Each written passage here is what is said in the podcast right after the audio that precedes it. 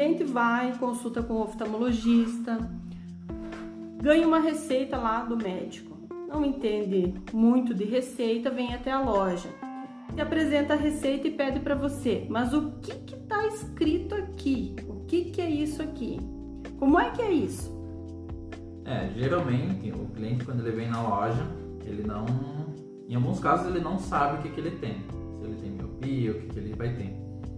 Nosso dever quando pegar essa receita já saber rapidamente ver o que, que ele tem, qual que é a dificuldade que ele vai ter. Identificar, né? Isso, identificar o que, que ele tem e já imaginar o que, que ele o que, que você pode estar oferecendo de lente, armação, sempre analisando se o cliente já usa óculos, se ele não usa ainda. Então isso tudo é questão da anamnese depois. Mas quando o cliente chega com a receita, digamos que ele não sabe o que, que ele tem. Médico ali só deu a receita para ele, não explicou o que, que ele tem se ele tiver miopia, você vai estar explicando para ele o que, que é uma miopia.